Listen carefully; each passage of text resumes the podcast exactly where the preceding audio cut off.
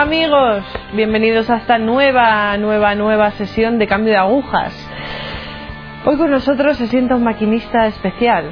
Su vida es peculiar, nos va a encantar hoy. Es una conversión, vamos, desde cero, 360 grados. Nos ha cambiado aquí el amigo. ¿Qué tal? Muy bien. Bueno, vamos a presentarnos. Preséntate. Pues nada, me llamo Antonio, soy de Cuenca, soy el mayor de tres hermanos.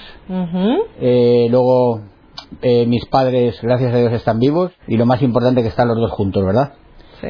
Y bien, nada, pues... Antonio, cuéntanos un poco cómo era tu familia. ¿Te criaste quizás en el seno de una familia católica o...? Sí. Ah, Sí, mis padres son católicos, eh, cristianos, eh, practicantes. Eh, de pequeñitos pues recuerdo que todos los domingos íbamos a misa, fui bautizado y luego pues también hice la comunión, la primera comunión, la confirmación, o sea que digamos que, que he he hecho los pasos, ¿verdad?, vale. de como un cristiano. seguido- sí, así sí. es. Has seguido lo reglamentario. Así es. Sí, sí, sí. ¿Eres consciente de que mm, vives en... o de que has sido formado, educado en una familia católica? ¿Eres consciente de esa gracia? ¿Lo consideras una gracia o quizás es Pues- algo tradicional y entonces aquí en España... Mm, seguramente cuando era más jovencito, más pequeño, seguramente que no, no me daba cuenta de esto, ¿no? Pienso que bueno, que era el mayor de, de- de los tres hermanos. Seguramente pues he estado muy consentido, como eh, suele pasar a lo mejor en muchas familias, ¿no? Que el primero cuando nace pues no falta, no falta de nada, los abuelos están pendientes.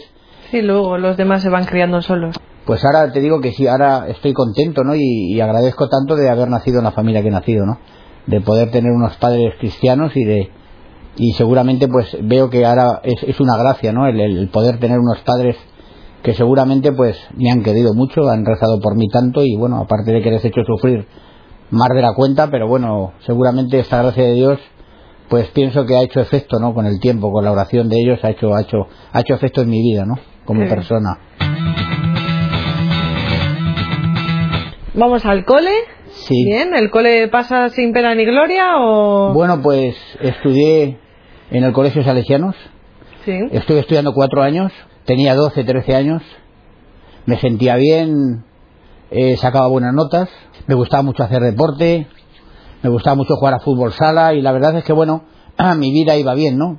También recuerdo que íbamos a, a misa los domingos con la familia. La verdad es que mi vida era muy normal.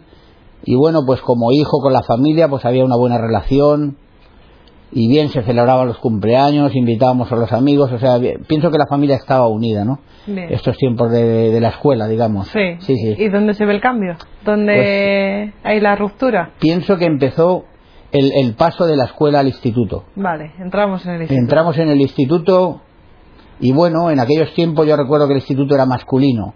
Pero bueno, este paso del, del colegio al instituto, el primer año fue todo bien, pero ya el segundo año, cuando ya empecé a hacer el segundo de BUP, ahí ya empecé un poco, pues digamos, a, con curiosidades.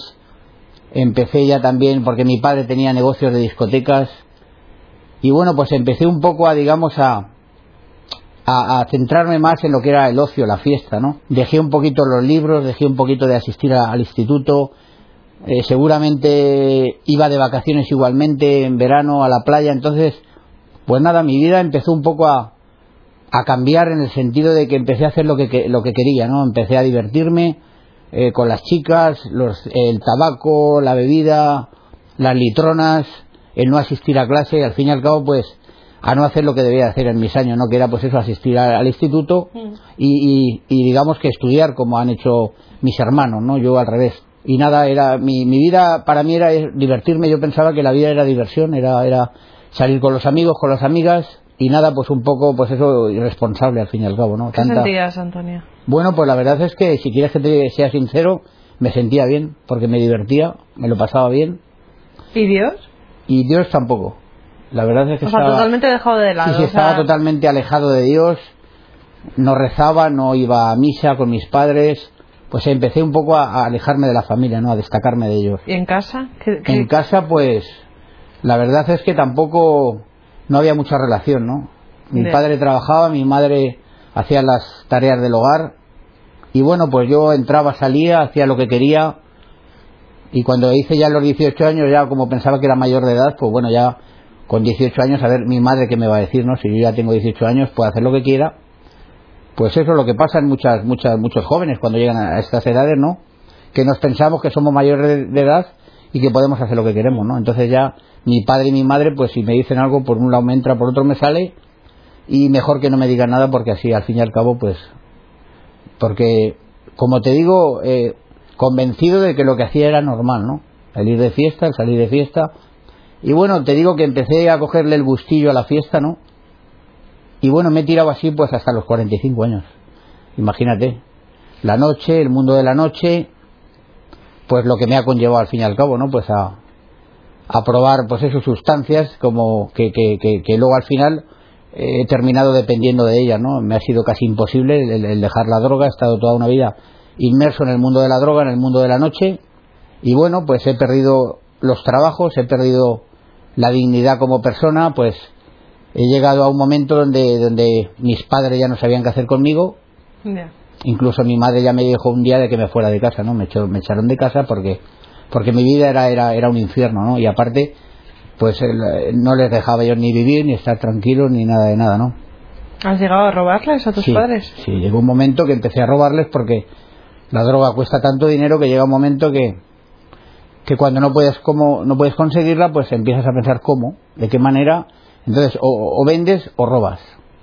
Entonces, pues empecé a robar en casa, empecé a buscar donde podría haber dinero, donde no podía haber dinero, y seguramente pues empecé un poco a perder la cabeza, ¿no? ¿Y ¿Cómo te sentías? O sea, ¿eras consciente de, por ejemplo, de estar robando a tus padres? Que sí, sí era consciente, pero lo seguía haciendo. Te digo que la droga era, era más fuerte que todo lo demás. Necesitaba la droga para vivir.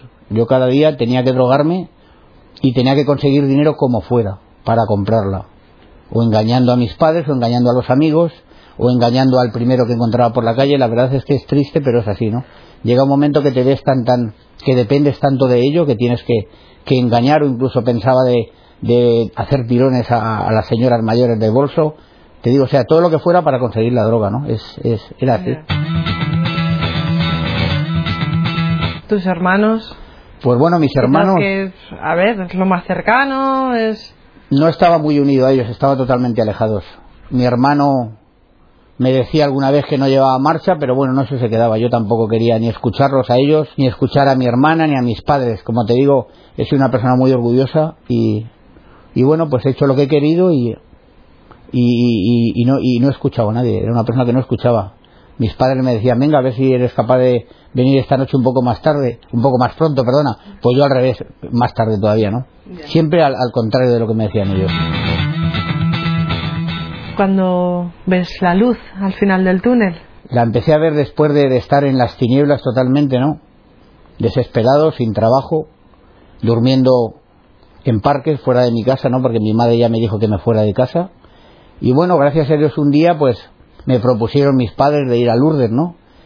Que conocían una comunidad allí donde podían ayudarme, ¿no? Si yo quería dejarme ayudar. Entonces, pues nada, eh, recuerdo que terminé de dar un extra de boda, que daba bodas en el Parador Nacional de Cuenca, que era lo único que hacía, ¿no?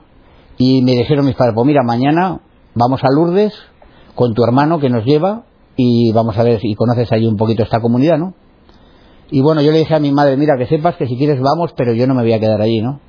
O sea, yo no iba con idea de quedarme ni de, ni de nada. Yo me pensaba que bueno que o que podría salir del mundo de la droga o que no estaba tan mal como, como, como verdaderamente estaba no y bueno llegó este día que mis padres cogimos el coche fuimos a, a Lourdes y nada llegué allí la comunidad cenáculo yo vi allí a mucha gente joven que estaban muy bien todos sonreían mucho muy alegres y yo dije dónde estoy no dónde me habéis traído no y bueno hablé con el responsable le dije un poco mi problema en qué consistía y me dijo, bueno, pues mira, puedes hacer una cosa, si quieres, haces una semana de prueba y te lo piensas, si te quieres quedar, te quedas en la comunidad o si quieres te vuelves a Cuenca y luego vuelves, ¿no?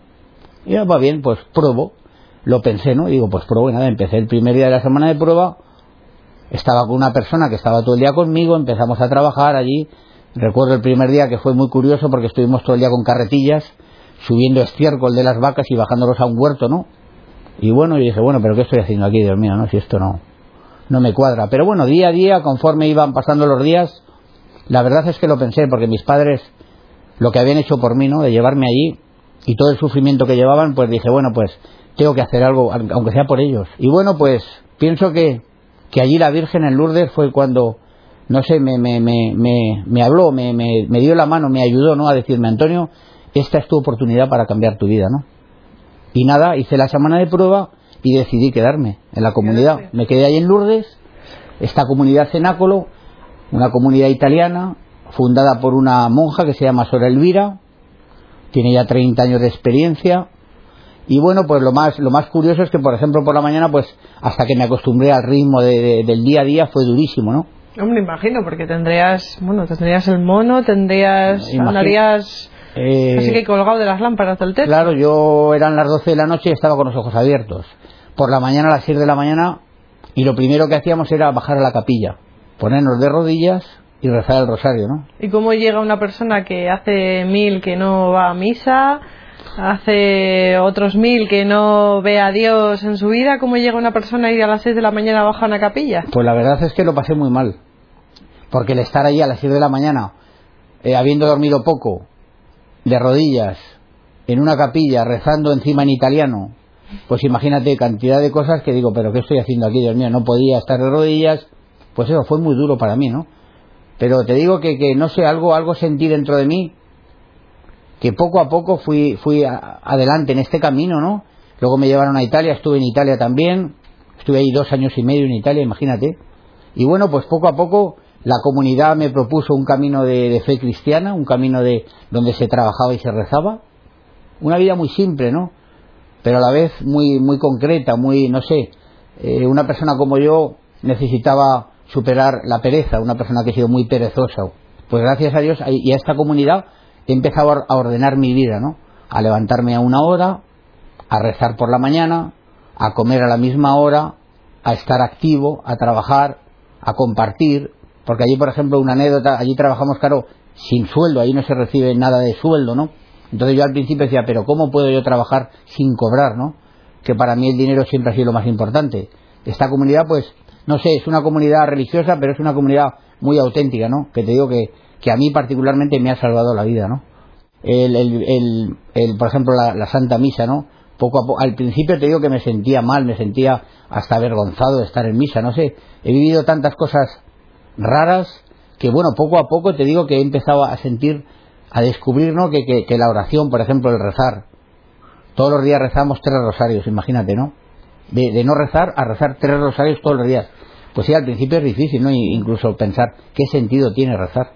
Pero bueno, Madre Elvira siempre nos ha dicho que tenemos que fiarnos, que tenemos que probar, tenemos que rezar, que ella ya tiene fe, que aunque nosotros no tengamos fe, ella tiene fe, ¿no? Y bueno, pues poco a poco te digo que he empezado a sentirme bien, rezando, eh, participando en la Santa Misa, haciendo adoración por la noche. Recuerdo en el 2010 un chico italiano que me dijo, ¿por qué no vamos esta noche a la capilla a las dos de la noche, no? Dije, ¿pero qué me estás diciendo, no? A las dos de la noche es cuando mejor estoy en la cama, ¿no? Y bueno, le dije, pues venga, pues voy contigo, ¿no?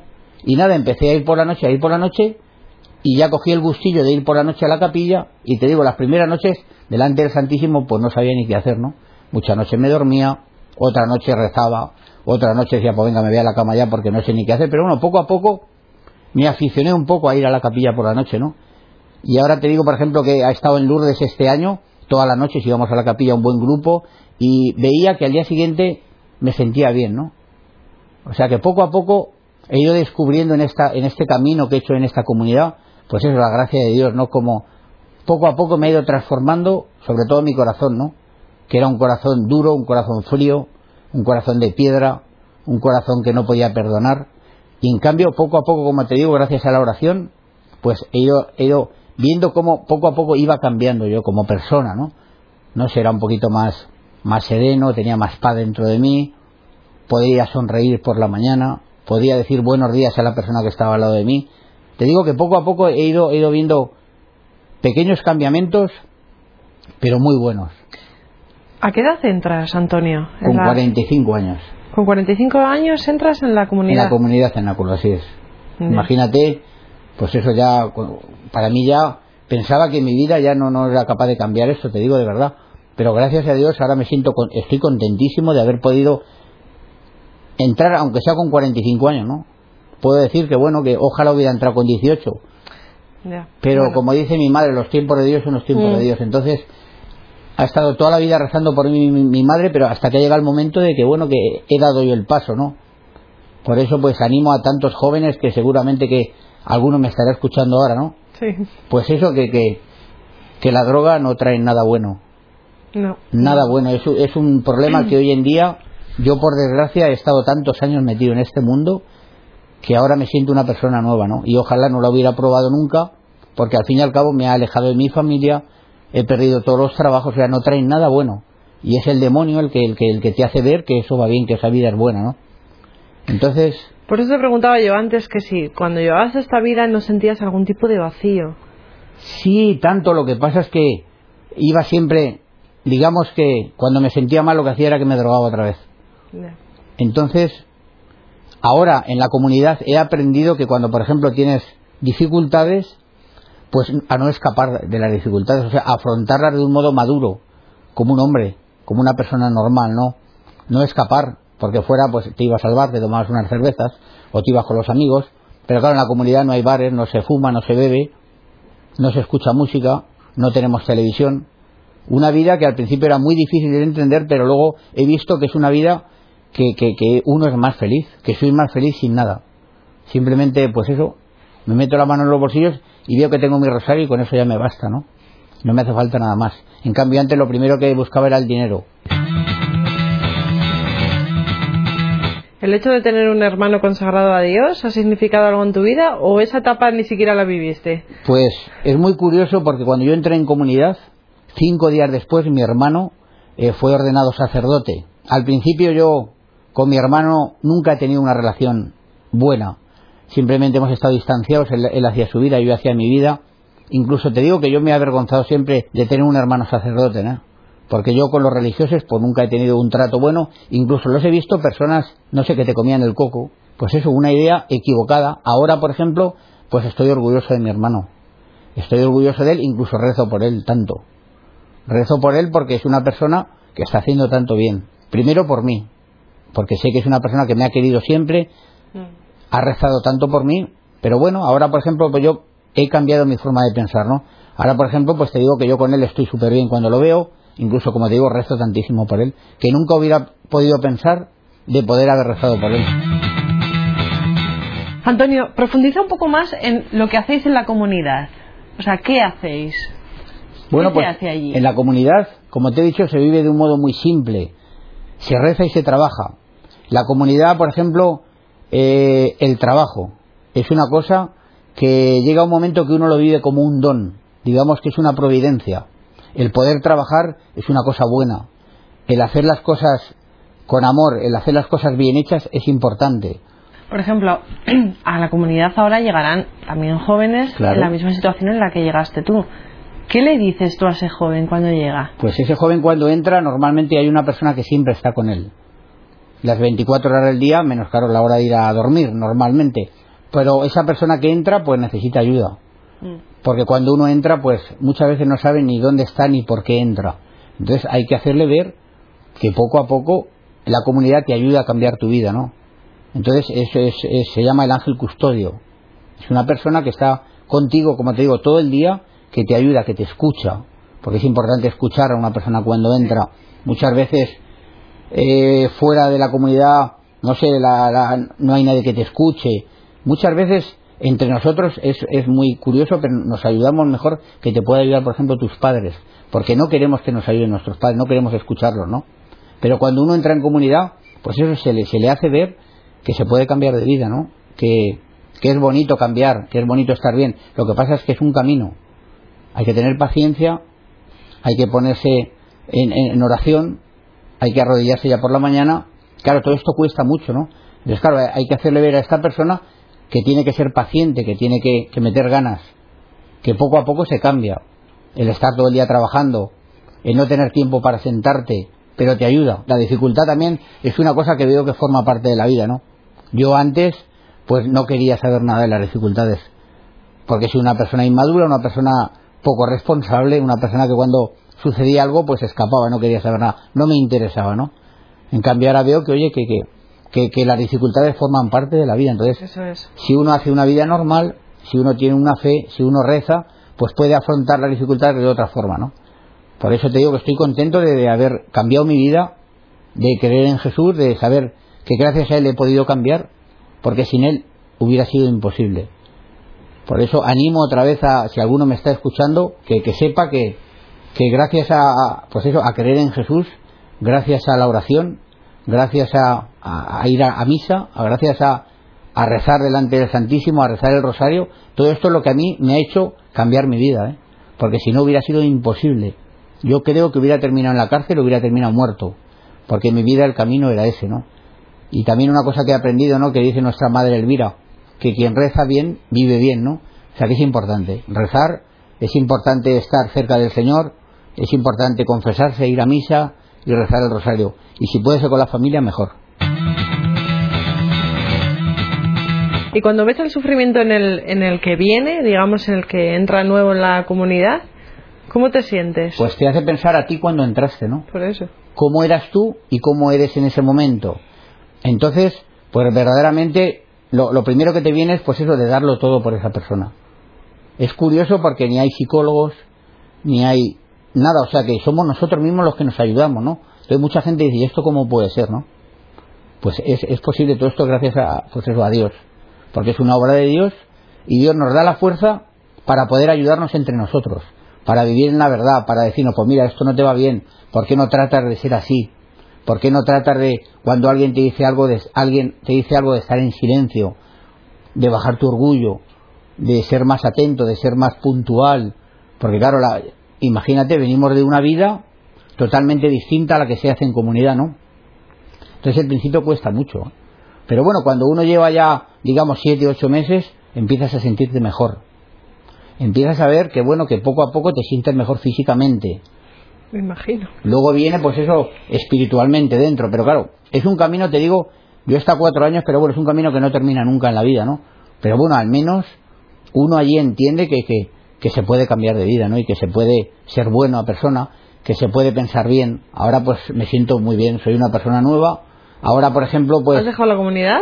Bueno, he salido ahora de la comunidad, he salido, pero, por ejemplo, por la mañana, pues hacer una hora de adoración en rodillas, de rodillas y la vivo genial, ¿no? El día a día, por ejemplo, la Santa Misa, poder participar en la Santa Misa el día a día, es una cosa que para mí ahora mismo es el momento más importante del día, ¿no? Imagínate, antes no iba a misa y ahora voy todos los días. Por eso te digo que, que noto dentro de mí cómo, cómo, cómo Jesús está actuando y cómo, cómo veo que necesito de ello. Y veo que si rezo me siento bien. Y cuanto más rezo, mejor me siento. Pero claro, hay que probar, hay que probar para hacerlo, es como todo. si no se prueba... Esto es como a los niños, no me gusta, no me gusta, pruébalo, que seguro que te... seguro que te va bien, claro que sí. Seguro que sí. Es verdad, esto no es fácil, no es un camino de rosas, ni es, oh, de repente creo en Dios y todo me va maravilloso. No, los conversos, es verdad que pasamos todo ese proceso, esa montaña rusa horrorosa que es hoy estoy aquí, mañana allí, mañana. ¡Uf! Horror. Amigos, Dios nos tiene preparados un paraíso que lo flipáis. Hay que, por favor, conocerlo, hay que probarlo, hay que ¡oh! tocarlo, hay que decir adiós a otras cosas y decir hola Dios. Amigos, nos quedamos con Antonio. Un saludo. Gracias, gracias. Gracias, Antonio. Gracias. gracias.